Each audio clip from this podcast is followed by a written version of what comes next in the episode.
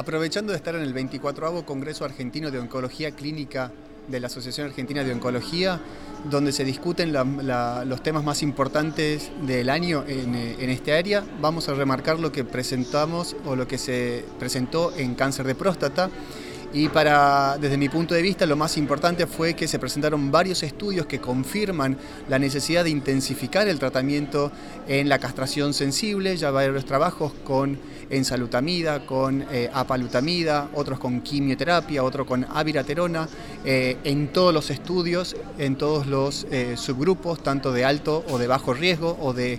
alto o de bajo volumen, todos tienen ese beneficio. Hoy no queda ningún rol para la castración únicamente. Otro punto muy importante que se presentó también a lo largo de este año y que marca un hito importante en cáncer de próstata es la aparición de un biomarcador por primera vez, que es el, BRCA con eh, el uso de olaparib. Este estudio que fue el Profound no solamente confirma eh, la no, solamente confirma el beneficio del olaparib, sino también confirma la, eh, la, resistencia cruzada que existe con los antiandrógenos hoy en día.